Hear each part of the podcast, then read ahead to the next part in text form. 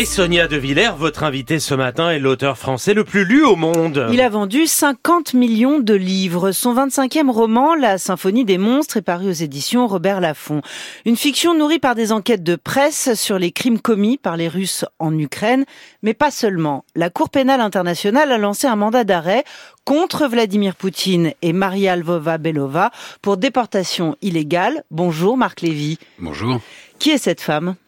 Cette femme, c'est, elle porte un titre euh, assez calamiteux de responsable pour les droits de l'enfance en Russie et elle est l'auteur euh, d'un programme de déportation systémique des enfants ukrainiens qu'on devrait appeler un programme de kidnapping et euh, elle a mis en place toute une logistique pour euh, déporter près de 40 000 enfants. Enfin ça c'est le chiffre officiel recensé par les autorités ukrainiennes. On sait que c'est probablement le double compte tenu que les orphelins ben, ne sont pas recensés. Et donc 40 000 enfants ont été transportés en Russie où ils sont internés excusez-moi, dans des pensionnats euh, où on les rééduque. Hmm. Vous vous êtes rendu à Kiev très récemment. Vous avez été reçu par le responsable du programme mis en place pour retrouver ces enfants.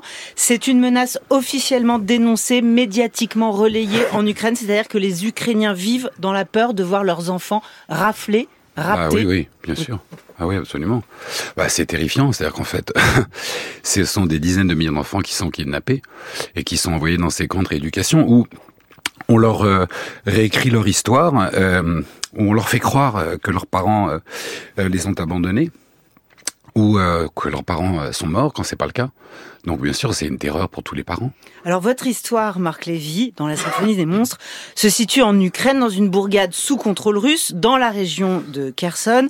Nous suivons la quête effrénée d'une femme, euh, infirmière, dont le fils de 9 ans est enlevé à l'école par le par l'occupant et placé dans ces internats de de, de, de, de retraitement. Que sait-on exactement des programmes de rééducation auxquels sont soumis ces petits internés? Quelle est la part de fiction dans ce que vous racontez par les yeux de Valentin ah, il y en a pas. Il y en a pas. non, il y en a pas.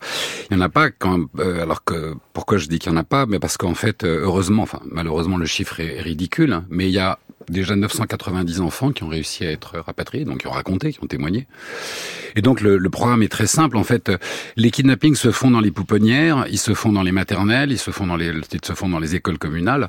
Ce sont des kidnappings qui sont organisés euh, par l'armée, notamment, et par les milices. Les milices de Wagner ont emmené beaucoup d'enfants.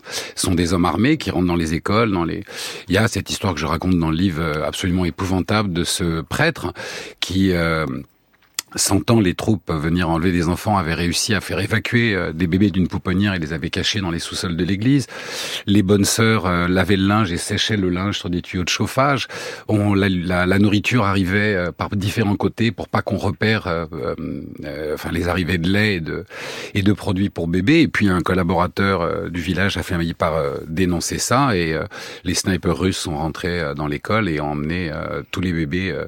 Donc il y a, y, y a, comment vous dire, il y a un programme pour les bébés, il y a un programme pour les enfants, il y a un programme pour les adolescents.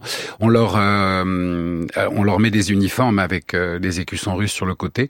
Et les enfants les plus en âge de devenir des adultes, c'est-à-dire ceux qui ont 16 17 ans sont immédiatement placés dans des écoles militaires pour devenir des futurs soldats du régime. Qui iront se battre contre leur Alors c'est le cas qui est c'est le cas tragique qui est arrivé avant-hier où euh, un, un, jeune garçon euh, de, qui a été enlevé à l'âge de 16 ans et demi à Mariupol vient de passer ses 18 ans, il a été enrôlé de force dans l'armée russe et comme il refuse d'aller tuer les siens, euh, il est il, enfin il va passer en cours martial. Mhm. De cette déportation à grande échelle, Marc Lévy, vous décrivez la tête pensante du Kremlin, mais pas seulement les commissaires de police, vous venez de le dire, les gardiens, les directeurs de pensionnats, les hommes de main, les, grains, les, les gras de papier, c'est-à-dire un crime contre l'humanité relève toujours de la responsabilité collective bah, à moins que, à moins que ce soit un seul homme qui a décidé de hmm. jeter, euh, enfin qui a, qui, a, qui a, lancé une bombe atomique à un endroit précis et qui ait piloté aussi l'avion, euh, un crime contre l'humanité c'est une chaîne de commandement et c'est surtout une chaîne d'exécutants. Et les les, euh, les personnages les plus intéressants euh, à enfin à décrire à raconter ce sont finalement euh, ceux qui exécutent je dirais en bas de la mécanique parce que ce sont eux qui pratiquement font les choses sont les collaborateurs. Et et le, le, propos du roman d'ailleurs c'est comment dire c'est aussi toute cette administration aveugle. Non, le, le, enfin ce que j'ai voulu faire en écrivant ce roman d'abord j'ai voulu absolument faire ce, ce qui me semble être la chose la plus importante importante pour un roman, c'est de susciter l'empathie. C'est de raconter l'histoire du courage de cette femme qui est infirmière euh, dans, ce dispensaire de Rikoff et qui va remuer ciel et terre pour retrouver son gamin.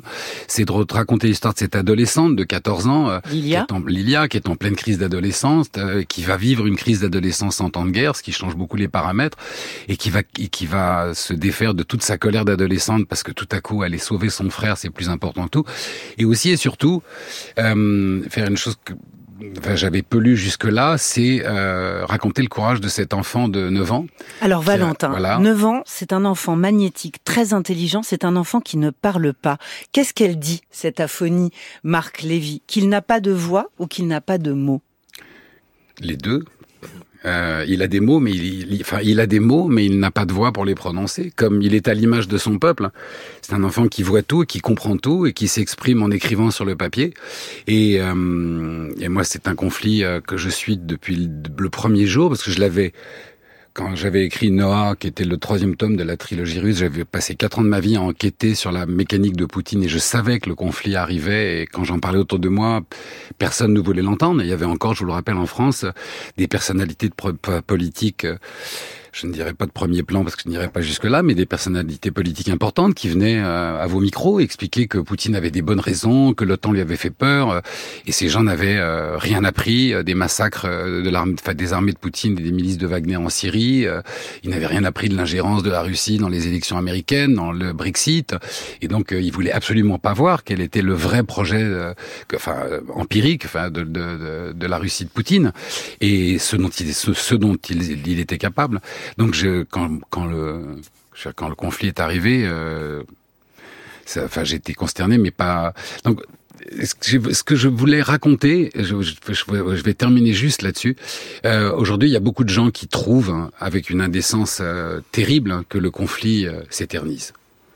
Et moi, c'est quelque chose qui humainement, euh, c'est humainement, c'est absolument consternant. Il faudrait rappeler à ces gens, tous ces gens, qui soient anglais, italiens, américains, espagnols et français, qu'en 1943, le conflit aussi s'éternisait beaucoup. Hein. Euh, la deuxième guerre mondiale, elle a duré sept ans, donc. Euh, mais euh, il y a ceux qui sont entrés en résistance et il y a ceux qui sont qui ont accepté la fatalité.